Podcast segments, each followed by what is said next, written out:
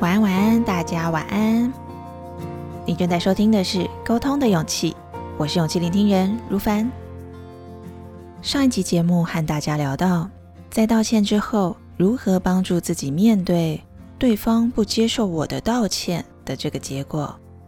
我的方法是呢，回想自己也有不愿意接受别人道歉的时候，因此啊，我也学习尊重对方不接受我的道歉的这个决定。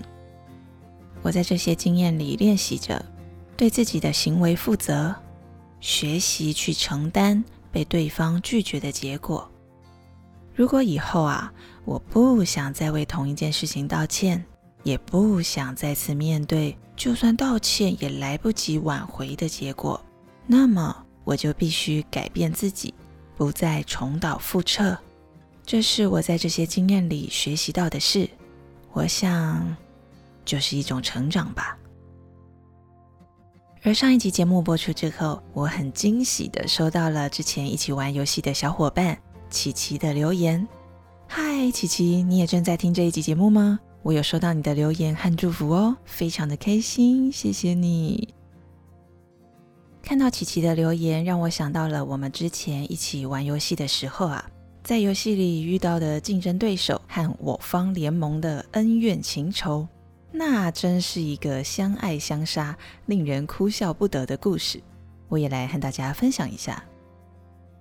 回想起那段游戏的时光，有些玩家因为游戏里的竞争机制而引爆的言语冲突是越演越烈，几乎每一天都有人在公开的聊天室里吵架，甚至会建立好多个人头的小账号，成为一群网军。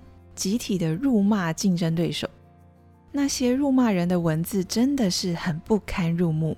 那时候在游戏里不太常说话的我啊，也会被气得跳出来讲讲道理，提醒大家这样公开辱骂别人有法律的风险，还要吓吓对方说：“我截图了，我截图了，哔哔哔，我要打给警察。” 这个时候公开的聊天室就才会安静一下下，安静一阵子。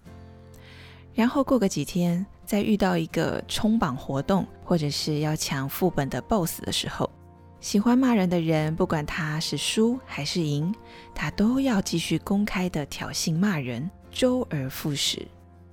当时在游戏里的气氛真的是越来越不好，我和同盟的小伙伴也就越玩越沮丧。曾经希望能创造和重建比较和气的氛围。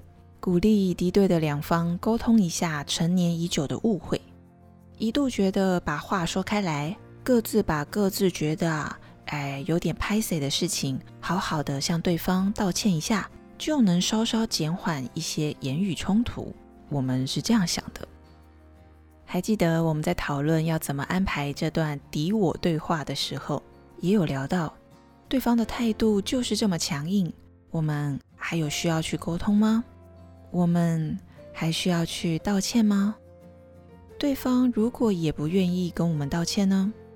如果现在就可以预测结果就是不可能和局，我们能不能就像他们一样硬碰硬，把他们辱骂我们的文字也辱骂回去就好了呢？嗯，这些问题都很有可能发生，对吧？我当时的想法其实很简单，就单纯的觉得我不想成为和他们一样的人。虽然我也知道沟通的结果可能会不如我预期的样子，但是这个沟通后的结果并不会代表我是谁。我比较看重的是，在经营人我关系的过程之中，我用什么方式去沟通，我选择用什么样的自己和别人互动。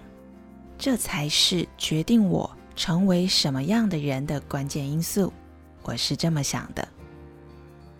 于是，我们尝试打开了敌对的两大阵营好好对话的可能性。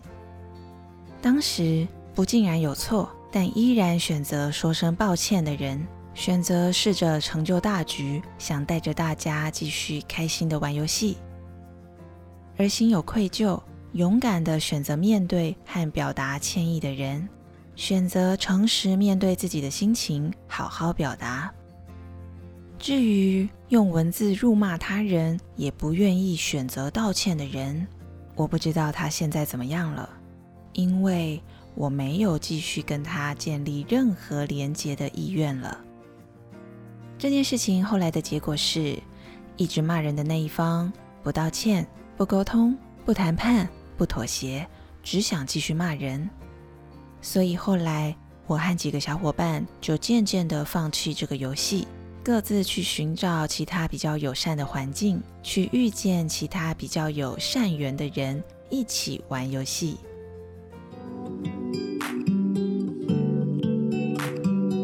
其实，在游戏里碰到的这个案例，和我们在生活中里遇到的很多案例，核心概念是很相似的。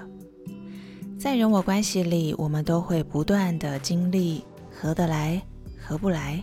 所谓的和局，或是所谓的破局的结果，其实这些都是在沟通的过程中学习诚实面对自己的想法，练习选择自己认为合适的方法去沟通的机会。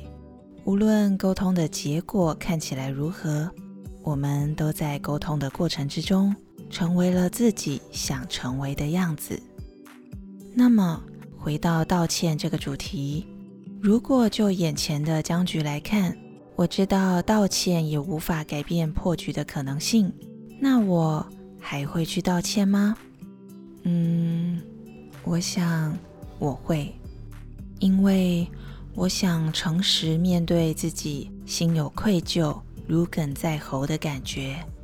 我想选择坦然面对，在好好表达歉意之后，将这件事情从心里放下。继续向前走，因为我知道，在这个经验里，我学会了对自己诚实，我学会了为自己说的话、为自己做的事负责任，我也学会了尊重对方的选择和决定。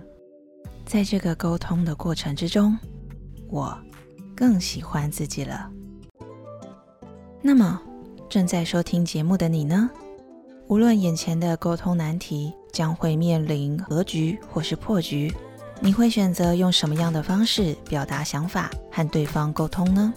你期待在这个沟通的过程之中成为什么样的自己呢？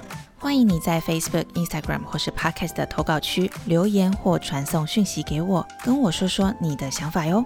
我是勇气聆听人如凡，让我们在空中陪伴彼此，累积勇气和信心，成为更喜欢的自己。祝福大家迎接新的一周，拥有好心情。我们下期节目见喽，拜拜。